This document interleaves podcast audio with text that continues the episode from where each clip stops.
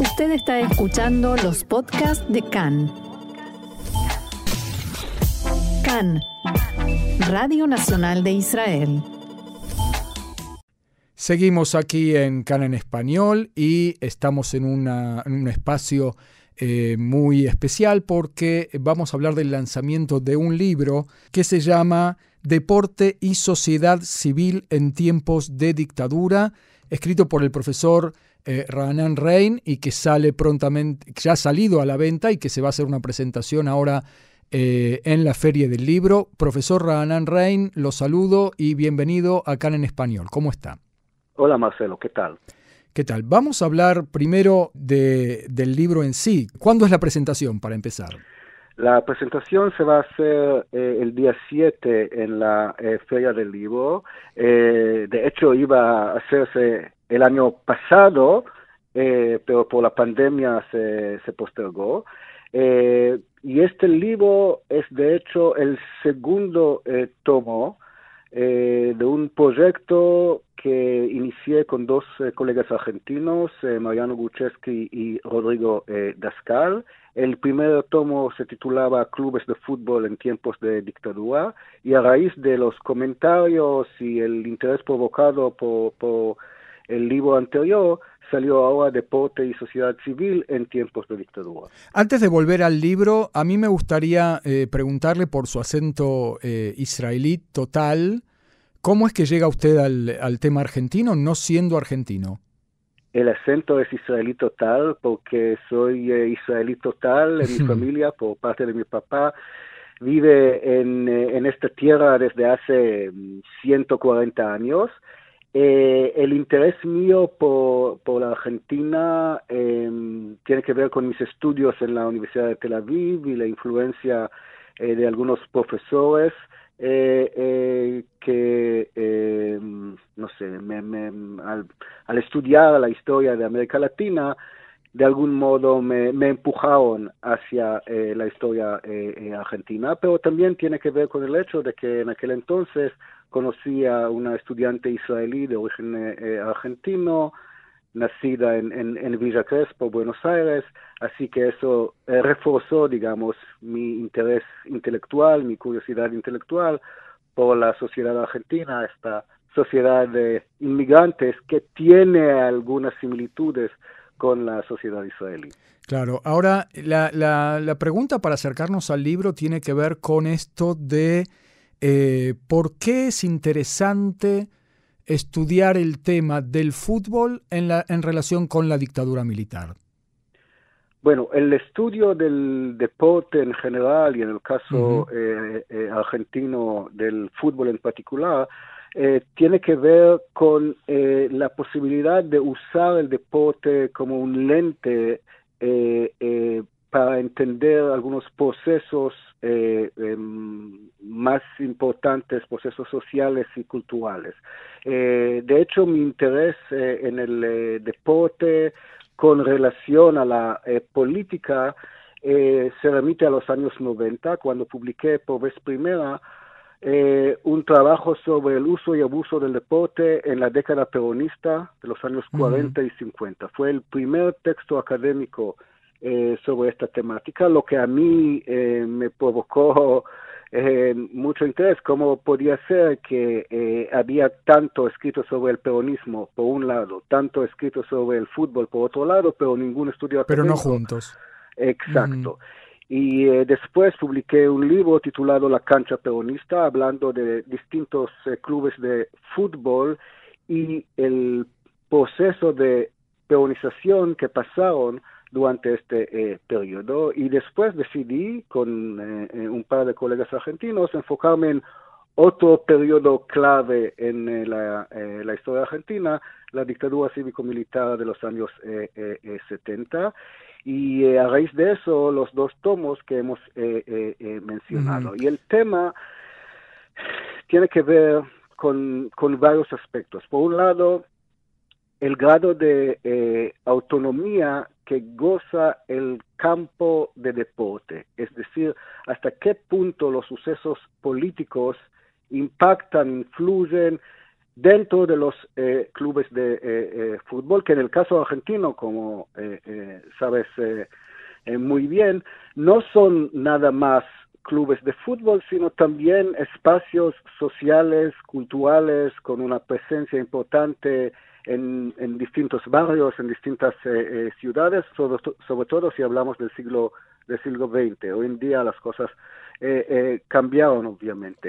Entonces, la, la pregunta era si efectivamente la vida de los asociados dentro del club eh, cambió en forma dramática durante los años de la dictadura. La pregunta, antes, un, segundo antes de eso, es si el caso argentino en cuanto a fútbol y política es especial en el mundo o estamos hablando de un fenómeno universal. Yo sé acá, por ejemplo, en, Israel, eh, Betar Yerushalayim es del Likud, Apoel puede ser de Abodá, pero en la Argentina esto se da de una manera especial o no? En la Argentina eh, se da de manera especial por el peso y el rol jugado por los clubes en la vida social y cultural de los distintos barrios y de las distintas eh, eh, ciudades. Es decir, eh, Maccabi Tel Aviv no tiene el mismo peso dentro de la ciudad de Tel Aviv como han tenido varios clubes, desde los más grandes, Boca y River, hasta los más eh, chicos como eh, Chacarita o, Atlanta, eh, porque a lo largo del siglo XX eran centros comunitarios, si, si, si quiere. Es decir, yo conozco a mucha gente, a muchas parejas que se casaron después de conocerse en el asado de fin de semana del club, en los bailes del club gente que eh, cuando eran chicos eh, solían ir ahí para hacer los deberes porque en casa no tenían un escritorio, un espacio para eh, trabajar. Los clubes tenían su biblioteca, sus actividades culturales, etcétera, etcétera. Entonces el peso de los clubes en, en la Argentina eh, era otro comparando con la mayoría de los... Eh, eh, y era para, para, todos los, para todas las edades, no es exactamente como el Matnaz, el, el, centro cultural educativo de acá de Israel, ¿no? Exacto, para niños y adultos, para hombres y mujeres, para distintas prácticas deportivas, no solamente el fútbol, a pesar de la eh, primacia que gozaba el, eh, el, fútbol, también cualquier club tenía eh, básquet o, o, remo, eh, colonias de vacaciones a veces, claro. pileta de natación, etcétera, etcétera. Ahora el libro... A mí me interesaba qué pasaba dentro de estos espacios sociales durante la dictadura y de hecho fueron de los pocos espacios donde por ejemplo, eh, seguían votando, es decir, seguía una vida política interna eh, con elecciones eh, cuando en el país en general hubo una dictadura brutal sin la posibilidad de una participación política activa. O sea, actuaban como una especie de burbuja, una especie de refugio donde se podía mantener una democracia interna, incluso libertad de expresión. Hasta cierto, eh, hasta cierta medida. No, no quiero exagerar en eso, eh, pero sí, por un lado notamos un crecimiento importante en el número de asociados, porque sirvieron, como, como dijo, como un refugio eh, para mucha gente y está bien claro que muchos padres preferían mandar a sus chicos a actividades en el, en el club de deporte del barrio para que no eh, em, para que no estuvieran en la calle o militando políticamente quizás. Eh, eh, exacto.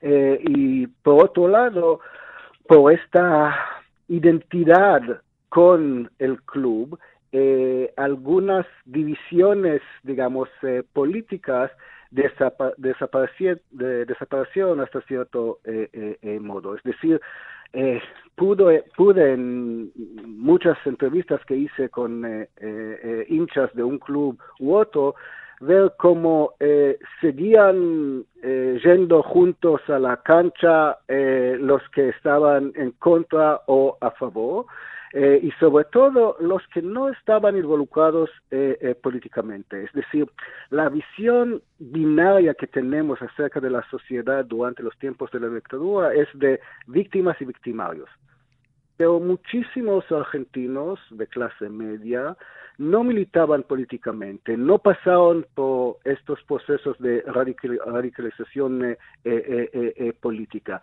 Así que... y esto era posible hacerlo en el club, digamos, o sea, no participar, estar al margen, que fue lo que le pasó a mucha gente, de hecho. Exacto, exacto, pero la historiografía no ha prestado suficiente atención a esta gente.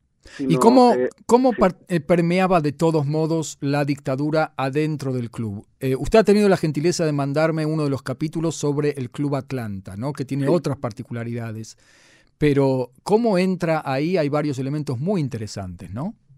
Sí, bueno, en el caso de Atlanta, lo que vemos es efectivamente como víctimas y victimarios entre comillas, conviven.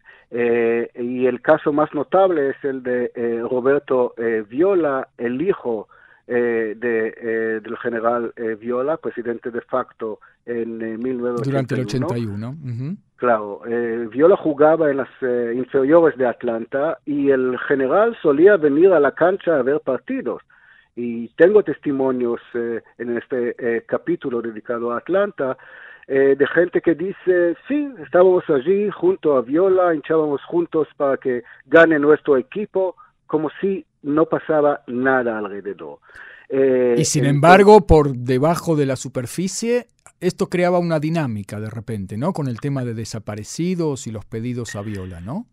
Sí, sí, sí, sí. Hay distintas historias de gente que eh, intentaba pasarle papelitos a Roberto Viola hijo con nombres de desaparecidos por si acaso él podía eh, eh, pasarle la información a su a su padre y eh, a, no sé que tratar de, liberar gente. salvar a una persona o obtener alguna información acerca de, de su destino. Un caso específico específico cuando sí él parece que ayudó es el caso de una de las hijas del entonces presidente de Atlanta eh, eh, Altamura, eh, eh, pero en otros casos parece que no hizo nada para ayudar en la liberación de, desaparecidos. y entra también a jugar el tema de Atlanta visto como club judío, ¿verdad? Sí, sí, sí, pero en este caso, bueno, también en, en otros casos, los militares intentan no eh, eh, intervenir demasiado eh, en los clubes.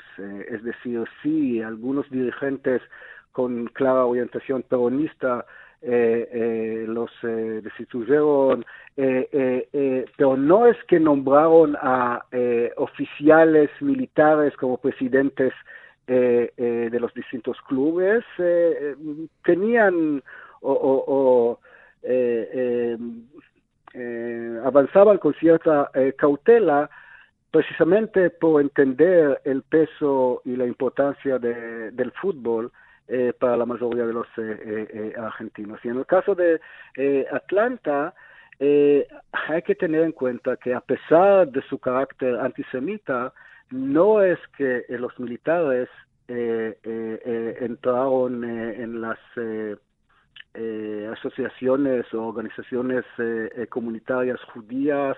allí también seguía una vida política con elecciones internas, etcétera. Así que en este sentido la imagen de Atlanta como un club judío influyó poco. Ajá.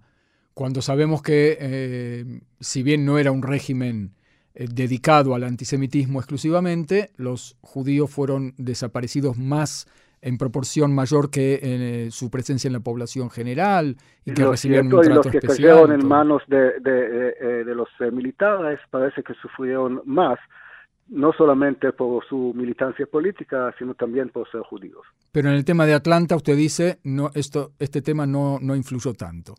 cierto. ¿Cuáles son las conclusiones eh, un poco del libro? ¿Qué, nos puede ayudar a eh, comprender más la sociedad de la época en su relación con la dictadura militar? yo creo que el aporte principal tiene que ver con el intento de revisar las distintas actitudes eh, hacia eh, la dictadura con sus eh, diversos matices. Este esfuerzo de evitar una perspectiva dicotómica o binaria, entender de que no, no podemos juzgar moralmente a cada ciudadano argentina, argentino por no participar activamente eh, en, en los, eh, las eh, organizaciones o, políticas o en actividades opositoras.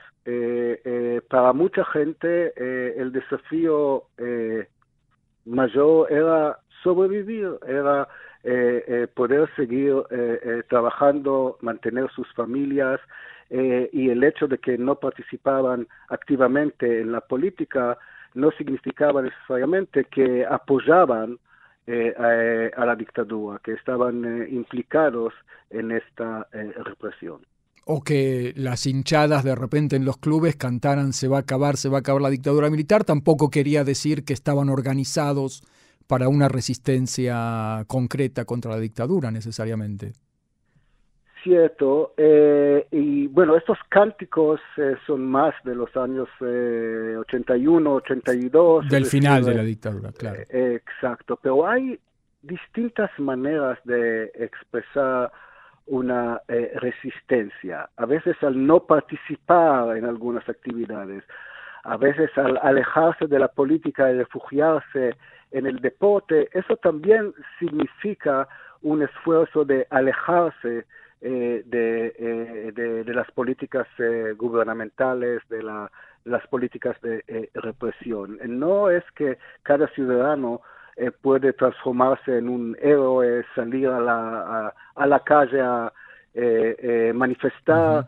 eso es, es, imposible en el caso argentino, en otros casos sudamericanos o también cuando hablamos de dictaduras en, en otras regiones del mundo.